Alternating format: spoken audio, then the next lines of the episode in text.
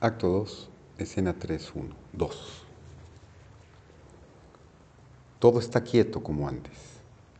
Sócrates, tú y todos los hombres partirán un día. A mí, la voz del destino me ha llamado ya, como lo ponen los poetas de segunda clase. Pronto el veneno beberé, mejor será primero bañarme y no me vayan las mujeres después. Critón, ¿tienes alguna orden para nosotros, Sócrates? Nos comprometemos a cualquier cosa que desees. Sócrates, Nada especial, Critón. Solo cuídense a sí mismos, como siempre se los he dicho. Así me ayudarán y a mi trabajo y a todos, ya sea que se comprometan o no. Ninguna promesa me ayudará si no se cuidan a sí mismos. Critón, haremos lo mejor que podemos, Sócrates. ¿Y cómo hemos de enterrarte? Sócrates riendo, como quieran, pero primero me tienen que agarrar.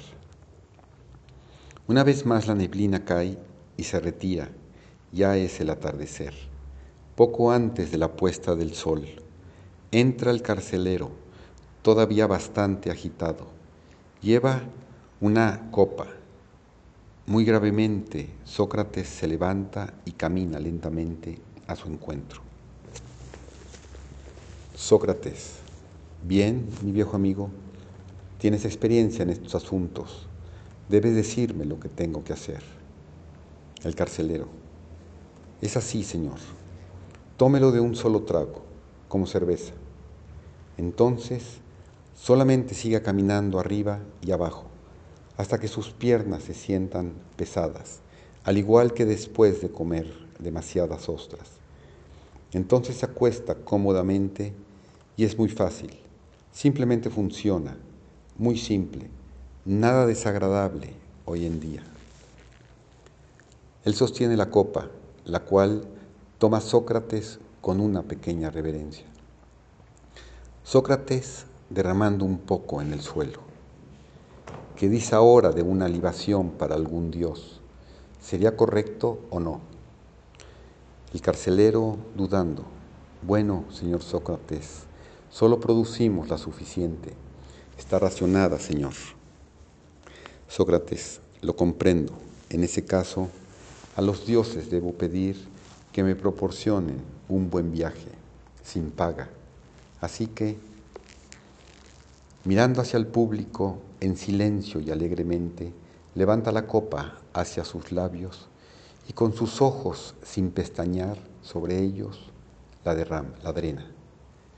Aquellos en la mesa se voltean, algunos frotándose sus ojos, otros llorando abiertamente, uno o dos mirando con cara en blanco.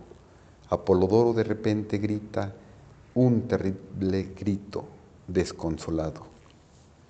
Sócrates, ¿qué es esa extraña protesta? ¿No envié a las mujeres lejos para poder morir en paz? Silencio entonces y paciencia. Camina arriba y abajo un poco mirando inquisitivamente al carcelero, quien empieza a snifar de nuevo. Luego, muy lentamente y con dignidad, se acuesta a lo largo sobre la mesa vacía. Los demás permanecen sentados alrededor. El carcelero palpando sus piernas de una manera profesional. Con su perdón, ¿siento esto, Señor? Sócrates, no, no puedo decir que siento. Una pequeña pausa. El carcelero tocando más arriba. Ni tampoco aquí. Sócrates, no. Él se toca en el muslo y la ingle y agrega, medio en tono apologético. Cuando el veneno llegue al corazón, es el final. Mira a su alrededor a ellos muy dulcemente y luego con deliberación Coloca la sábana sobre su cara y cabeza. Pasa medio minuto en completo silencio y quietud. Entonces se quita con cuidado la sábana y volviendo su cabeza hacia Critón y Platón, quien todavía está sentado más allá. Sócrates, Critón, le debo un gallo a Asclepios, ¿recordarás pagar la deuda? Luego en silencio se coloca la sábana sobre la cabeza de nuevo. Tritón, la deuda se pagará, maestro. ¿Hay algo más? Pero no hay respuesta. Las figuras alrededor del cuerpo cubierto con la sábana crecen sin moverse. Lentamente la luz se desvanece. El último resplandor alumbra a Platón, quien todavía está sentado inmóvil. Su pluma descansa, lánguida en su regazo. Está llorando. Cae el telón.